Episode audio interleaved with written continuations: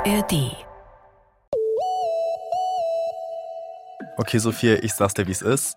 Ich check manchmal ältere Leute nicht. Was sie denken, wie sie denken. Und mit älter meine ich jetzt so Boomer.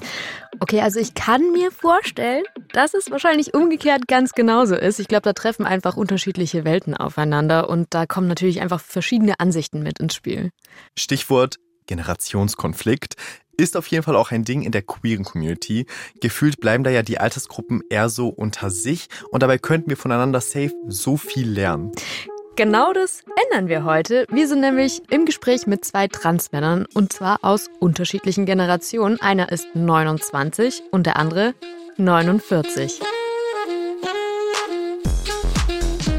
Willkommen im Club Der queere Podcast von Puls. Mit Sophia Seiler und Dimis Stratakis. Hello Clubbies! Hallöchen zu einer neuen Folge. Willkommen im Club, dem Podcast, in dem wir mit euch zusammen die queere Community entdecken. Okay, Frage. Wie alt sind so deine engsten Friends? Eher so dein Alter oder würdest du sagen, da geht das Alter ganz auseinander? Mm, Ich glaube, der wirklich der absolute Großteil ist so ungefähr mein Alter. Aber ich habe auch schon so einzelne Friends, die vielleicht so ein bisschen aus dem Rahmen fallen, aber wirklich wenige. Ja, und ich habe irgendwie das Gefühl, dass es meistens so ist bei Queers, dass man schon so, wenn es bei Freundschaften geht, in seiner Altersgruppe bleibt. Also wenn ich mir so queere Spaces anschaue, ist es ja oft so, dass man ja mit Gleichaltrigen abhängt, weil man ähnliche Erfahrungen teilt. Man hat vielleicht gerade gleichzeitig irgendwie die erste Liebe oder das Coming Out oder so durchgemacht und kann da irgendwie so ja seine Struggles miteinander teilen und geht zusammen quasi diesen queeren Weg und pusht sich da auch gegenseitig. Und in Berlin fällt mir das auch auf. Wir haben da Mhm. zum Beispiel den Neulendorfplatz und der Neulendorfplatz ist halt bekannt dafür, dass da eher so, sage ich mal, ältere Queers abhängen. Mhm. Und dann haben wir aber andere Spaces und da gehen halt eher die Baby-Gays oder jüngeren Gays hin. Aber spannend finde ich, dass es dann wiederum in Beziehungen auch anders ist. Also, Mhm. dass da ein größerer Altersunterschied herrscht. Falls ihr zu diesem Thema noch mehr hören wollt, könnt ihr in unsere Folge reinhören, die wir zusammen mit Im Namen der Hose aufgenommen haben. Da haben wir ganz viel über große Altersunterschiede gesprochen und eben insbesondere auch im Kontext von queeren Beziehungen besprochen. So grundsätzlich glaube ich aber, dass es ehrlich gesagt voll gut wäre und uns helfen würde, wenn sich junge und ältere Queers mehr miteinander unterhalten würden. Ich weiß jetzt nicht, wie es bei euch da draußen so ist, aber unsere Gesellschaft ist gefühlt eh so gespalten wie nie. Das macht mir ehrlich gesagt auch schon wirklich ein bisschen Sorgen. Und da fände ich es einfach gut und schön, wenn zumindest die queere Community ein bisschen mehr zusammenrücken würde. Stimme ich dir voll zu. Und ich finde, es gibt so Momente, zum Beispiel, wenn ich so an den Pride Month denke oder so, wo man oft so sagt, yo Leute, wir müssen mehr zusammenkommen, weil wir verdanken gerade den älteren Queers, dass wir gerade hier sein können Mhm. und das alles durchleben können, was wir gerade halt an Freiheiten haben. Und ja, wir können auf jeden Fall viel voneinander lernen. Und deswegen wollen wir heute auch zwei Menschen aus der Community zusammenbringen, die sich sonst wahrscheinlich eher nicht begegnet wären. Und die möchte ich euch jetzt mal ohne große Umschweife vorstellen. Hier heute mit uns im Studio sitzen zwei wunderbare Männer. Und zwar Christian Schabel-Blessing. Er ist fast 50 und seit 2005 ehrenamtlich bei Transmann e.V. aktiv. Aktuell als Gruppenleiter in München und im Bundesvorstand. Hallöchen. Hallöchen. Und ebenfalls an unserer Seite ist Luca Hauptmann. Er ist 29 und ihr könntet ihn von TikTok kennen. Dort hat er sowohl einen deutschen Account als auch einen englischen Account, auf dem er unter anderem über Transgeschlechtlichkeit aufklärt. Hello. Hi. Meine erste Frage an euch. Kennt ihr euch vom Hören oder vom Sehen? Die Trans-Community ist ja nicht super groß, gerade in München. Und Christian, du wohnst in München und Luca, du hast hier auch bis vor kurzem gewohnt. Ja, wir kennen uns vom Sehen. Auf jeden Fall. Und zwar nicht nur aus München, sondern tatsächlich auch aus Berlin. Weil ich bin öfters in Berlin Ich weiß, dass wir uns schon mal gesehen haben, aber ich kann es gerade nicht mehr zuordnen, wo. bei diversen Veranstaltungen. Okay, wild. Ja. Ja. Das war jetzt hier gerade schon die erste Überraschung in den Gesichtern. Wir haben übrigens heute hier so ein kleines Kaffeekränzchen veranstaltet. Wir haben Tee, Kaffee, wir haben hier Gebäck. Also es wird eine süße Runde. Und um warm zu werden, würde ich mit euch gerne ein kleines Kennenlernspiel spielen. Ich stelle euch jetzt ein paar Entweder-Oder-Fragen, die ihr super schnell beantworten müsst. Also wirklich bam, bam, bam, direkt hintereinander. Alright. Ready? Ja. Okay. Süßes oder Saures? Saures Süßes. München oder Berlin? München. München. Crop Top oder Hemd? Hemd. Tattoos oder Piercings? Tattoos. Piercing. Nee, Tattoos. Waschbrettbauch oder Waschbärbauch? Waschbärbauch. Muss ich mich entscheiden? Wir nehmen das. Wir nehmen das. Du hast, jeder hat einen Joker. Okay. Okay. Strand oder Berge? Berge. Berge. Couch oder Club? Couch, Club. WhatsApp oder Anrufen? Anrufen, WhatsApp. Hund oder Katze? Hund. Katze. Baden oder Duschen? Duschen. Duschen. Online oder offline? Beides. Beides. Hotel oder Zelt?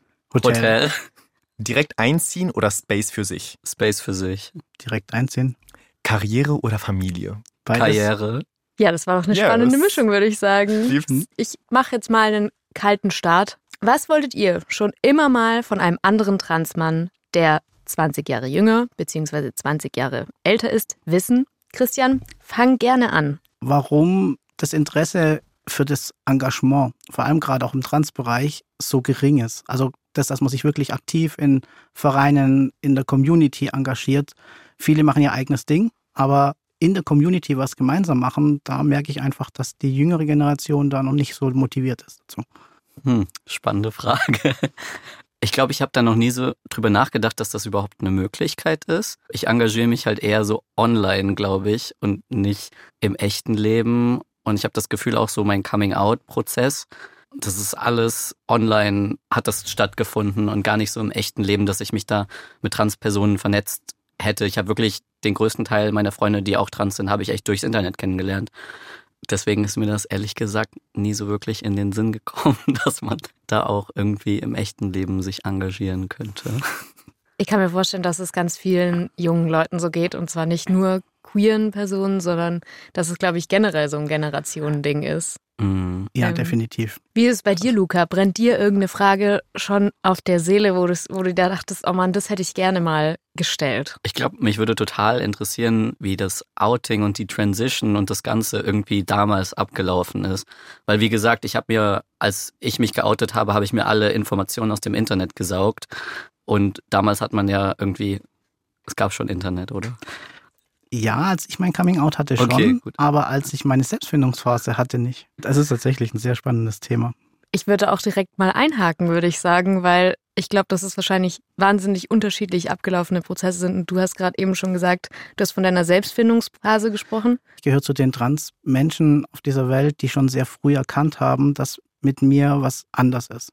Ich kann mich selber daran erinnern, dass ich ungefähr so vier, viereinhalb Jahre alt war, dass ich zu meinem Papa hingegangen bin und gefragt habe, Papa, warum hat mein Bruder da unten was, was ich nicht habe? Ich bin doch auch ein Junge. Dann hat mein Vater mir versucht zu erklären, nee, du bist ein Mädchen und Mädchen haben das nicht. Damit habe ich mich nicht ganz zufrieden gegeben. Ich habe dann mit Patex, das ist so ein ekelhafter, starker Kleber, mit dem man eigentlich so Teppichböden hinklebt und so, versucht mir einen Stift da unten hinzukleben, weil ich ja auch da unten was haben möchte und gedacht habe, dass das dann funktioniert schon. Aber das hat nicht funktioniert. Ansonsten habe ich dann halt erstmal lange Zeit versucht, einfach nur ich zu sein. Ich habe dann mit dem gespielt, mit dem ich spielen wollte. Ich habe mich mit den Jungs viel abgegeben in der Straße und ähm, ich habe auch dann später in der Schule schon immer gesagt, nenn's mich doch einfach Chris.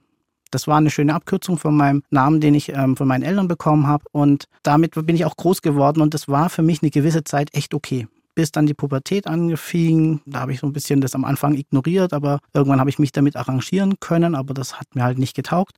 Zehnte Klasse, Schulabschluss, dann haben mich meine Klassenkameradinnen eigentlich darauf angesprochen, gesagt, wenn du ein Mädchen bist, warum bist denn du dann so burschikos? Und ich habe das dann versucht einfach, ja, das ist halt mein Stil. Ich habe das dann auch bei meiner Banklehre total verdrängt, habe mich immer versucht, so sehr androgyn zu kleiden.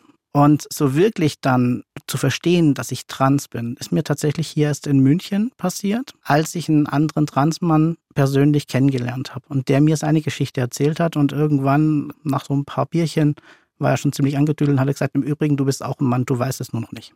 Das ist Und- ehrlich. Und dann war mir, und dann ist mir eigentlich erst tatsächlich so wirklich bewusst geworden, weil kurz vorher hat eine sehr gute Freundin zu mir gesagt, hey, Mensch, Chris, in dir brodelt was und beschäftige dich doch mal bitte mit dir selber und nicht immer mit den Problemen anderer. Ich habe sie dann so gefragt, was meinst du? Und hat sie gesagt, nee, das musst du selber herausfinden. Und dann durch dieses Ereignis in dieser Bar am Abend oder kurz darauf ähm, ist mir erstmal so bewusst geworden, hey, du hast immer über Transmenschen gehört, aber immer nur von Männern, die zu Frauen wurden. Mm. Aber mir war nie bewusst, dass es eigentlich andersrum auch klar ist. Wie alt warst du da circa? Ende 20. Und das war dann sozusagen die erste Transperson, die du getroffen hast in deinem Leben oder hast du vorher schon mal irgendwie Ich habe davor ähm, tatsächlich auch ein paar Transpersonen ähm, kennengelernt. Die haben davor ganz viel Track gemacht, die, wo ich gewusst habe, dass die dann die irgendwann die Angleichung machen. Da habe ich dann schon welche gekannt, aber nur so eben oberflächlich. Aber dann habe ich hier in München eben diesen einen Transmann kennengelernt und der hat mich zum Verein mitgenommen, Mhm. zum Transmann e.V. Und da habe ich dann durch die Treffen die Geschichten anderer gehört und habe dann festgestellt, das sind ganz viele Parallelen. Warst du dann davor schon irgendwie so ein bisschen in der queeren Szene? Ich war lange involviert? Zeit vorher lesbisch Okay. ähm, und ich hatte dann mein Coming Out tatsächlich dann auch mit Ende 20. Ich habe nur einen Vater und dem habe ich es dann aber noch sagen können, kurz bevor er verstorben ist. Und er hat nur zu mir gesagt, du bist mein Kind, egal wie du leben wirst. Und das war für mich so wirklich das Okay von meinem Vater, dass er gesagt hat, hey, mir ist wichtig, dass du glücklich bist. Und das war das Schönste, was er mir mitgeben konnte. Und dann habe ich tatsächlich eben mit diesen Worten im Ohr mich dann wirklich mit mir auseinandergesetzt, mit dem Therapeuten und habe dann eben gesprochen und habe dann festgestellt, ja, ich gehe jetzt diesen Weg. Und ja, wir hatten damals dann vom, vom Verein schon eine Homepage mit so ein paar Basisinformationen. Aber der große Informationsaustausch war bei den Live-Treffen. Und das war halt dann das Coming Out. Klar, bei meinem Vater war das dann Gott sei Dank sehr gut. Im Freundeskreis war es teilweise etwas schwieriger. Gerade mit meinem Freundeskreis aus Berlin, die haben das gar nicht verstanden. Die haben mich gerade in dem lesbischen Bereich dann sehr gemobbt und haben gesagt, oh, du gehst in das feindliche Lager über, wir wollen mit dir nichts zu tun haben. Krass. Ich habe dann einfach gelernt, umso offener ich damit umgehe, umso leichter wird das Ganze. Umso selbstbewusster ich bin, umso leichter wurde es auch. Und das lebe ich bis heute aus. Voll schön. Luca, du hast gerade gesagt, bei dir war Social Media dann ein riesiger Faktor. Total, ja. Ähm, wann hast du so gemerkt, dass du trans bist? Gute Frage. Ich glaube, so unterbewusst habe ich es auch so immer gemerkt. Aber ich hatte jetzt nicht so diese Momente in der Kindheit, wo ich irgendwie klar gedacht habe, ich bin ein Junge, sondern ich glaube, ich war schon immer so sehr androgyn und also ich hatte immer nicht dieses so, ich muss jetzt mädchenhaft sein. Aber ich glaube, da hatte ich auch irgendwie Glück, dass meine Familie mich immer so sein lassen hat, wie ich halt sein wollte und irgendwie niemand mir verboten hat, so du darfst das nicht anziehen, weil du bist ein Mädchen und musst Kleider tragen. So, das war Mhm. den meisten Leuten irgendwie egal. Deswegen habe ich das überhaupt nicht auf dem Schirm gehabt. Und ich glaube, dann erst so mit Anfang der Pubertät habe ich wahrscheinlich gemerkt, so okay, irgendwie fühle ich mich nicht so wohl in diesem Körper. Also ich hatte mit Transsein so, ich hatte da keine Informationen zu. Das war sowas, das hat man schon mal gehört, so, dass es Transpersonen gibt, aber ich habe noch nie eine Transperson getroffen und alles, was man gehört hat, war irgendwie negativ behaftet. Mhm. Ich dachte auch ganz lange, Transperson und Drag Queen ist das Gleiche. ja, es ist halt irgendwie so, ja, Männer, die sich als Frauen verkleiden. Deswegen habe ich das immer so ein bisschen von mir weggeschoben und war so, nee, ich bin normal, ich kann nicht trans sein. Ja, ich glaube, ich war so 19, 20, wo ich dann halt wirklich angefangen habe, ähm, auf YouTube größtenteils mir so die Stories von anderen Transmännern anzuhören. Und habe ich mich in das Thema immer mehr reingelesen und reingearbeitet und irgendwann war mir klar, so ja, okay, das bin ich auch. Ich glaube, als ich 23 war, habe ich mich dann offiziell geoutet als trans. Genau. Aber du hast halt den Vorteil gehabt, dass schon, wenn du nach dem Begriff gesucht hast, oder zumindest Mhm. hast du eher im Internet was gefunden. Zu meiner Zeit damals ähm, war das halt schwer, weil Internet kam erst und wenn du in die Bibliothek gegangen bist, das war ja so das Medium damals, wo man Informationen finden konnte, wenn du da gesagt hättest, ähm, ich fühle mich in meinem Körper nicht wohl, ähm, dann hätten die dich angeguckt und hätten vielleicht irgendwie eine Nummer angerufen und gesagt, hey, ich glaube, hier hat jemand ein kleines Problem. Also das ist tatsächlich sowas und das ist auch Mhm. eine schöne Geschichte, die ich immer wahnsinnig gern erzähle und auch erzählen darf von meinem Mann. Der ist vier Jahre älter als ich und ist auch Transmann Mhm. und hat eben in seiner Coming-out-Phase oder wo er gemerkt hat, dass mit ihm was nicht stimmt, hat er halt auch im Internet gegoogelt und hat erstmal unter Schizophren geguckt, weil er echt Angst hatte, dass er schizophren wird, weil irgendwie hat er gesagt, meine Persönlichkeit, da stimmt irgendwas nicht, also ja, mit mir. Mhm. Und hat dann gegoogelt und da natürlich sehr erschreckende Sachen gefunden. Ja, ich meine, Transsein ist ja keine Krankheit Nein, oder so. Gott sei Dank Das nicht. ist, ne? Ich frage mich auch, wie das so mit den Vorbildern ist. Also so, heutzutage hat man ja super viele Online-Vorbilder. Also wenn ich allein daran denke, sowas von Amerika rüber schwappt, Trans-Artists und so.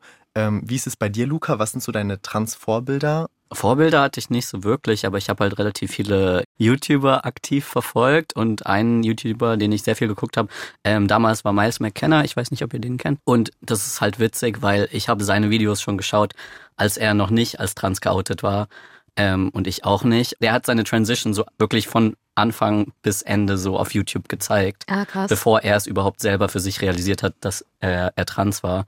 Wir haben das irgendwie so ein bisschen parallel, ich, so unsere Transition gemacht, glaube ich. Und er folgt mir tatsächlich auch auf TikTok, also mittlerweile. Äh, das war irgendwie dann immer so ein Safe Space, seine Videos zu gucken und zu sehen, dass er mit seiner Transition vorankommt und dass alles so funktioniert und dass ich da auch sein kann bald. Mhm. Ja. Christian, wie ist es bei dir? Wer waren so deine Vorbilder und wie hast du die Vorbilder vor allem auch gefunden? Also tatsächlich, Vorbilder habe ich zwei gehabt. Einmal meinen besten Freund Henrik, der mich damals eigentlich von Anfang an mit begleitet hat und wir sind heute wie Brüder. Und das war aber auch zu sehen, wie er das alles geschafft hat mit seiner Geschichte. Das war für mich tatsächlich so ein Vorbild, was ich vor Ort hatte. Und durch die vielen Bücher, die wir im Verein hatten oder auch so bei ihm im Regal rumstanden, wo ich dann auch immer wieder rumgeschmögert habe, war es Buck Angel. Buck Angel ist in Amerika, in LA, ein berühmter Transmann, der groß geworden ist mit seinen Pornofilmen, weil er bekannt ist als The Man with a Pussy. Ähm, ich hatte dann irgendwann das Glück, ähm, dass wir ihn nach München holen konnten für, eine, für ein Interview. Und für einen cool. Abend, wo er dann wirklich aus seinem Buch gelesen hat, Mhm. er hat ähm, Fragen beantwortet, wir haben einen tollen Abend mit ihm gemeinsam verbracht und ja, da durfte ich dann endlich auch mein Vorbild, mein Idol mal anfassen. Was für ein cooler Moment. Ja, Ja. War, war richtig cool und seitdem sind wir auch wirklich befreundet und er hat schon gesagt, wenn ich mal rüber an der Westküste bin, ich soll ihn besuchen kommen. Okay, Christian, du hast jetzt aber eben gesagt, du hattest zwei Vorbilder. Ich finde es irgendwie voll schön zu hören, dass ein Vorbild dein bester Kumpel war. Jetzt ist es so, eine Sache, über die sich ja ganz viele Queers vor ihrem Coming-out übelst den Kopf machen, ist, wie werden wohl die Familie und die engsten Friends darauf reagieren? Es gibt da ja auch leider keine Garantie dafür, dass die verständnisvoll reagieren. Wie das Coming-out von Sophia und bei mir, bei unseren engsten Leuten abgelaufen ist, hört ihr in der Folge 103 in der ARD Audiothek und jetzt bin ich neugierig. Luca, wie war das bei dir? Eigentlich, ah, ich wollte sagen ganz entspannt, aber im Nachhinein war es ganz entspannt. Ich glaube, als ich da so drin gesteckt habe, war es weniger entspannt. Ähm, ich glaube, mein Freundeskreis hat sehr positiv reagiert und ich glaube, die waren auch nicht wirklich überrascht. Ich glaube, Freunde von mir wurden angesprochen von Leuten, die gefragt haben, ob ich trans bin, bevor ich überhaupt wusste selber, dass ich trans bin. Ich glaube, so einfach von meiner Ausstrahlung her. Mhm. Ähm, von daher waren meine Freunde, glaube ich, nicht wirklich überrascht. Bei meiner Familie war es ein bisschen schwieriger.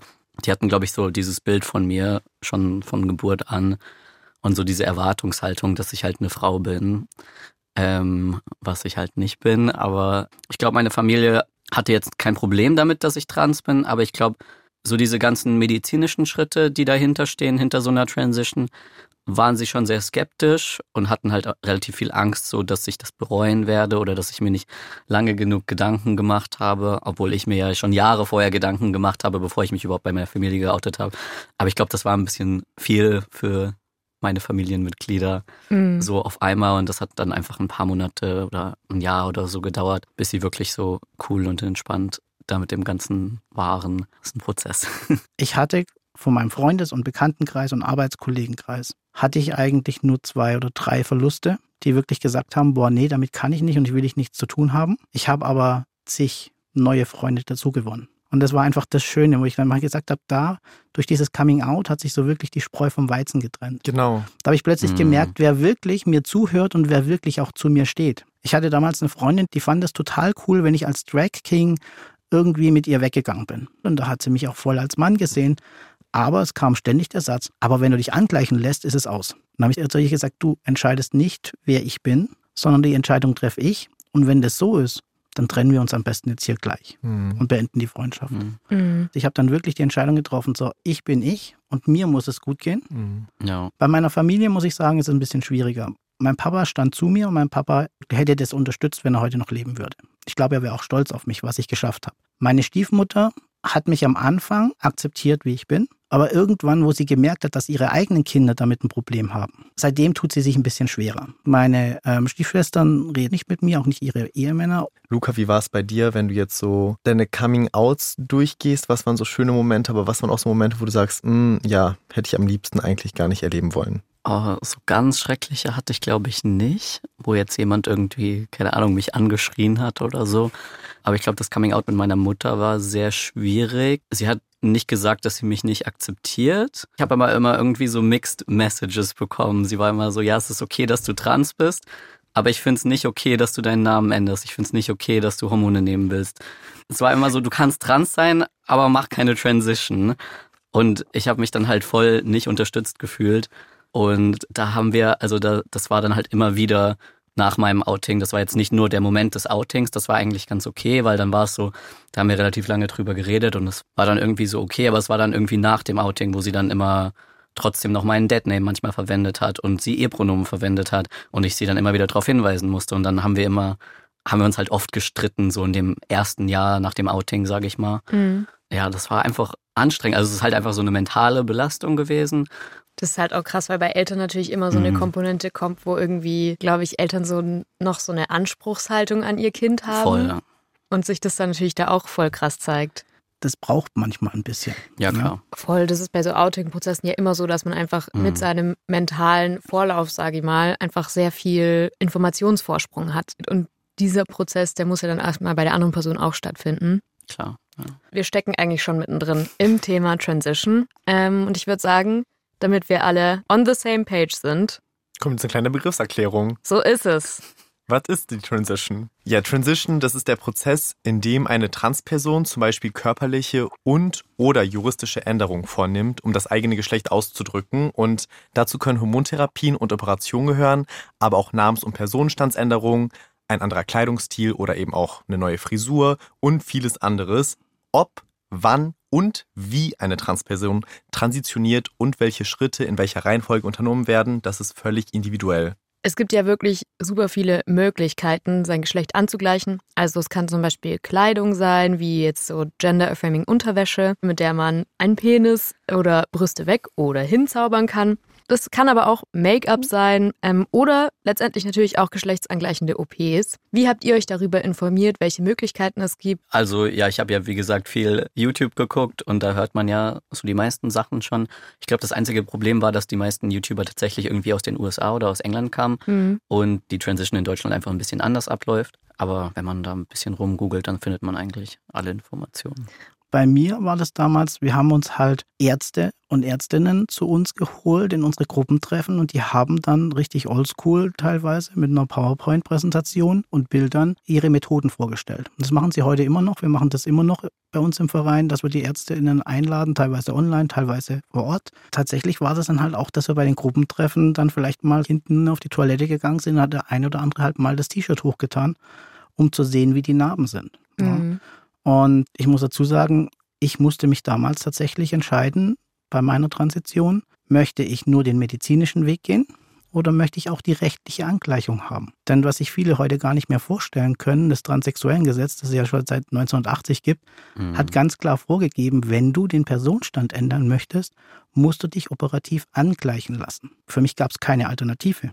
Ich wollte als Mann in meinem Ausweis und an meinen Dokumenten wirklich als Mann drinstehen und anerkannt sein und da blieb mir nichts anderes übrig. Ich musste mich dauerhaft unfruchtbar machen lassen. War das eine leichte Entscheidung für dich oder hast du da länger drüber nachgedacht? Oder? Für mich war es Ja. einfach. Also es war schon so ein Gedanke da, wo ich natürlich schon gesagt habe, boah, eigentlich krass, dass jemand entscheidet oder ein Gesetz entscheidet, dass ich das machen muss. Aber für mich war klar, okay, dann mache ich's. Und es ist halt krass, weil das war bis 2011 ja so, Mhm. dass man Mhm. das so machen muss. Also es ist nicht mal so lange her, Mhm. Dass wenn man seinen Geschlechtseintrag ändern wollte, sich auch gleichzeitig sterilisieren lassen musste. Luca, wie geht's dir denn damit, wenn du das jetzt so hörst? Ich finde das so krass, weil für mich, also ich habe halt, ich habe die Mastektomie gemacht, aber ich habe keine weiteren OPs gemacht und ich habe das auch nicht vor. Und ich glaube, ich hätte da ein mega krasses Problem gehabt. Beziehungsweise vielleicht hätte ich da auch gar nicht so viel drüber nachgedacht, wenn es die einzige Möglichkeit gewesen wäre. Mhm. Aber ich kann mir das einfach gar nicht vorstellen. Mich würde interessieren, so hättest du es im Nachhinein anders gemacht? Also wenn du die Transition jetzt machen würdest? Nee, ich hätte es tatsächlich nicht anders gemacht. Okay. Weil für mich war tatsächlich klar, ich möchte alle Operationen haben, inklusive Okay. den Pinoidaufbau. Das war für mich persönlich klar. Aber ich kenne tatsächlich noch viele Transmänner, die zum gleichen Zeitraum wie ich transitioniert sind, die Mhm. eben dann damals nur in Anführungszeichen die Vornamensänderung gemacht haben, die Mastektomie gemacht haben, aber eben die Genitaloperation, die Entfernung Mhm. der weiblichen Organe nicht gemacht haben. Und die gelten heute nach dem Personenstand immer noch weiblich. Jetzt haben wir gerade viel über so die rechtliche Ebene gesprochen. Du hast aber auch schon erzählt, dass ihr im Verein auch immer wieder ÄrztInnen und so einladet, die Mhm. dann so Infos geben zu Möglichkeiten. Haben sich da inzwischen Möglichkeiten verändert? Oh ja, also die Operationsmethoden haben sich tatsächlich zu krass verändert. Also ich habe meine Operationen 2005 gestartet. bis Ende 2006 habe ich komplett alles durchgemacht. Das ist allein schon dieses Zeitliche, was ich damals machen konnte, ist heute gar nicht mehr möglich, weil einfach die Wartezeiten heute bei den ganzen Zentren, die die mhm. Transpersonen operieren, einfach enorm gestiegen sind, weil es viel mehr Personen gibt. Ja? Aber von den Techniken her hat sich auch extremst viel verändert. Also was den Penoidaufbau betrifft, da haben sich die Methoden geändert. Es gab früher zwei Methoden, eine aus dem ähm, Wadenbein, da hätte aber der Wadenbeinknochen in den meisten Fällen mitgenommen werden müssen. Das heißt, man hatte einen steifen Knochen da drin. Ach du Scheiße. Man konnte sich das vorstellen, wenn man sich einen dicken Edding da unten hin macht, dann wie beweglich der ist. Man kann nach links, rechts, oben, unten machen, aber ansonsten ist das Ding steif. Und er kann brechen, weil wo ein Knochen drin ist, kann auch was brechen.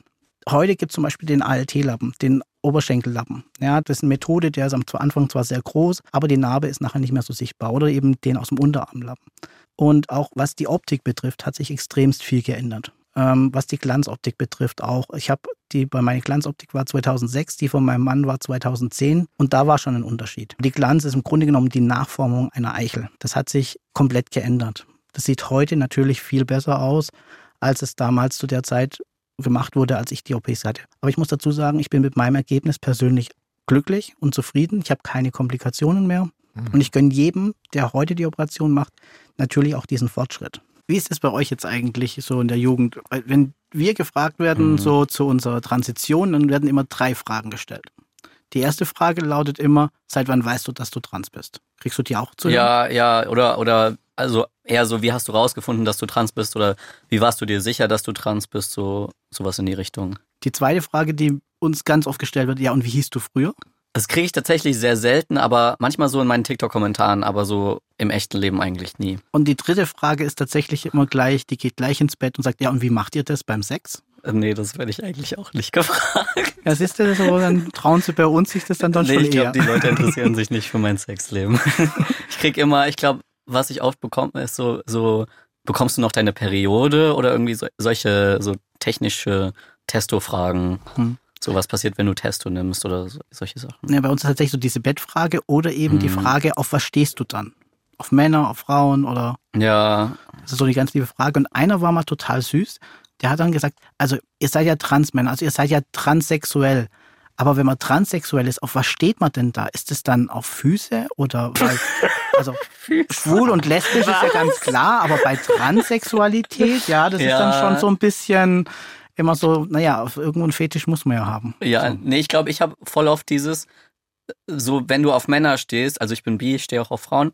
Nee, aber dieses, wenn du auf Männer stehst, warum hast du dann eine Transition gemacht? So ist es nicht viel einfacher, dann, wenn du eine Frau geblieben wärst. So, so hä, trans und schwul, geht das überhaupt gleichzeitig? Aber ja, natürlich geht das. Ja, also wir kriegen auch die Frage, ja, seid ihr überhaupt wirklich schwul? Weil eigentlich müssten wir doch lesbisch sein, weil wir ja biologisch Frauen sind und eigentlich Frau, biologische Frauen, die zusammen sind, sind ja lesbisch. Also wieso bezeichnen wir uns als schwul? Ja, ich also, glaube, viele Leute verstehen einfach nicht, dass das zwei separate Sachen sind, so Geschlechtsidentität und sexuelle Orientierung. Das glaube ich auch. Du kennst es ja nicht so aus deiner Lebensrealität. Nicht so krass. Also, also die Fragen habe ich schon mal gehört, aber es sind jetzt nicht die meistgestellten Fragen, die ich bekomme und meistens von so Leuten, die dann auch überhaupt nicht sensibilisiert für das Thema mhm. sind. Ähm, also ich glaube, die meisten Leute haben mittlerweile gecheckt, dass man Transpersonen nicht fragt, was sie in der Hose haben oder solche Sachen, ähm, dass das einfach ein No-Go ist. Auch der Begriff Deadname ist, glaube ich, in der Zwischenzeit einfach in der Gesellschaft angekommen. Ja. Das ist dann auch so eine, so eine Frage, wie bist du auf deinen Namen gekommen? Wie bist du auf deinen Namen gekommen? Für mich war es ja. ganz klar, mein Zwillingsbruder hätte Christian gehießen. Ah. Und nachdem der aber bei der Geburt verstorben ist, ja. ähm, habe ich gesagt, ich nehme den Namen. Interesting. Und mein Papa war total happy, weil nämlich sein mhm. Vater auch Christian hieß. Oh. Was ich davor gar nicht wusste. Ja, voll schön. Mhm. Lustiger ja. Zufall. Ja. ja. Und wie war es bei dir, Luca? Also wie bist du auf deinen Namen gekommen? Ich fand den Namen einfach schön. ich glaube, da gibt es keine Geschichte. Ich habe mir mehrere Namen überlegt, die passen könnten und dann hat sich Luca so rauskristallisiert als mein Favorit und dann hat, hat sich einfach richtig angefühlt. So hab mich mit dem Namen identifizieren können. Ja. Jetzt haben wir ganz viel über euch persönlich gesprochen. Vielen Dank an der Stelle schon mal. Ich würde jetzt gerne noch einen Blick auf so die gesellschaftliche Ebene und die Community werfen. Da hat sich ja durchaus was getan innerhalb der letzten Jahre, nehme ich an. Christian, was würdest du sagen? Wie hat sich der gesellschaftliche Blick auf Transgeschlechtlichkeit verändert? Also, ich bin ja in dieser Trans-Community jetzt schon eine Weile und ich muss sagen, es gab schon bessere Zeiten. Ich finde, dass wir im Moment, was das Thema Trans angeht, eine kleine Rückwärtsentwicklung haben vom gesellschaftlichen Ansehen her. erstens mal hat sich Trans verändert. Trans war, als ich angefangen habe, eine rein binäre Sache. Ja, männlich-weiblich. Der Trans-Umbrella ist größer geworden. Ich sage immer, von einem kleinen Knirpsschirm sind wir jetzt zu einem riesengroßen Regenbogenschirm geworden, weil einfach sich in der Zwischenzeit Gruppen, die es früher schon gab, aber anders genannt hatten, einfach jetzt sichtbarer werden und mehr werden. Und weil sich das Transsein auch verändert hat. Früher gab es ganz klare Richtlinien. Du willst als Mann oder als Frau anerkannt werden, dann lass dich operieren und lass dich unfruchtbar oder fortpflanzungsunfähig machen. Ganz klare Ansage. Heute fällt es weg. Somit ist natürlich das Spektrum der Transmenschen ein viel größerer geworden, was ich gut finde. Ja. Jetzt hat sich aber die Gesellschaft dran gewöhnt, dass es Menschen gibt, die von Frau zu Mann transitionieren oder von Mann zu Frau transitionieren. Dass es jetzt noch ein breiteres Spektrum gibt und dass es eigentlich eine Vielzahl von Geschlechtern gibt, die es vorher schon immer gab, aber jetzt plötzlich Namen bekommen, Sichtbarkeit bekommen. Da ist natürlich für viele gerade ein bisschen eine Irritation da und deswegen alles, was Neues, ist erstmal doof. Und deswegen haben wir gerade diese Gegenwehr und der Kampf gegen rechts natürlich. Ja, ich habe auch irgendwie das Gefühl, dass einerseits ist die Akzeptanz größer geworden, aber andererseits auch irgendwie der Hass, irgendwie das, das irgendwie so eine größere Spaltung in der Gesellschaft ist mittlerweile. Es gab jetzt ja in den letzten Jahren schon, das hast du gerade eben auch schon thematisiert, viel mehr Sichtbarkeit für Trans-Themen. Rechtliche Fortschritte haben wir schon genannt. Würdest du sagen, es hat sich auch im Hinblick auf Transfeindlichkeit was getan, im Vergleich zum Beispiel zu vor 20 Jahren? Nee, Transfeindlichkeit oder das existiert immer noch in ganz verschiedenen Weisen und das ist teilweise eben sehr organisiert. Du hast jetzt gerade eben schon die Rolle der Community angesprochen. Wie würdest du denn da so die Position beurteilen? Wenn du so die Jahrzehnte vergleichen würdest, in Bezug zum Beispiel auf Unterstützung, halt, Vorbilder und so weiter, hat sich da was verändert? Ja, ich glaube schon. Also gerade, dass es die Jugend gibt, die immer mehr sichtbarer ist. Es ist einfach schön zu sehen, wie viele junge Leute sich trauen, öffentlich zu ihrer Identität und zu ihrer Sexualität zu stehen. Das ist nicht selbstverständlich. Die Community, gerade was die Jugendarbeit betrifft, ist enorm. Und ich habe das auch neulich wieder im Gespräch gehabt, da hat mich ein Junger gefragt, hey, wie ist denn das jetzt eigentlich fast 20 Jahre Hormone zu nehmen, weil im Internet kriege ich keine mhm. Berichte darüber. Damals, als ich die Frage gestellt habe, habe ich niemanden gekannt, der das beantworten kann. Heute gehöre ich jetzt zu denjenigen, wo ich sagen kann, hey, ich nehme fast 20 Jahre Hormone, mhm. wo ich dann wirklich sagen kann, schau mich an, ich bereue es nicht und ich habe keine schlimmen Nebenwirkungen, dass ich jetzt irgendwie schwer erkrankt wäre dadurch oder so. Christian, gibt es da so Momente, wo du dir denkst, oh Mann, ihr habt es so einfach, ihr wisst gar nicht, was abging früher? Nee, gar nicht. Also ich beneide tatsächlich die Jugend heute nicht. Denn ich hatte im Grunde genommen einen Verein oder eine Gruppe, wo ich hingehen konnte. Ich habe Bücher gehabt, die andere auch schon davor gelesen haben. Mhm. Ich hatte nicht diese Vielzahl von Informationen im Internet. Tatsächlich geht es auch den älteren Transmännern, die jetzt gerade anfangen mit der Transition, mhm. auch so. Die schauen natürlich im Internet und die sind überfordert mit dem Angebot. So ganz provokativ gefragt. Gibt es einen Generationskonflikt, würdet ihr sagen, in der Trans-Community? Nein. Nee, Konflikt eher nicht. Nein, weil ja. das ist also, wenn jemand eine Transition beginnt, egal in welchem Alter, ist die Person wahnsinnig mit sich selber beschäftigt. Mhm. Und nimmt viele Sachen von außen gar nicht so wahr. Und da spielt das Alter überhaupt keine Rolle, weil ganz ehrlich, auch wenn jemand mit 30 oder 40 oder 50 transitioniert, macht diese Person eine zweite Pubertät durch. Ähm, was ich viel mitkriege, ist so dieses Narrativ, so bin ich zu alt, mich als trans zu outen. Das höre ich ganz oft. Das kriege ich auch oft ähm, so als Fragen gestellt in den Kommentaren. Mhm. So, hey, ich bin schon, keine Ahnung, Mitte 20. Ja. Kann ich mich immer noch outen? So, ich wusste als Kind noch nicht, dass ich trans bin. Und das finde ich immer super spannend, weil ich glaube, man hat auch dadurch, dass halt irgendwie die meiste Aufklärung über Social Media passiert, da sieht man halt tendenziell eher jüngere Trans-Menschen ähm, die repräsentiert sind. Ich glaube, es gibt wenige Trans-Menschen, die irgendwie schon älter sind und dann ihre Transition auf Social Media dann dokumentieren.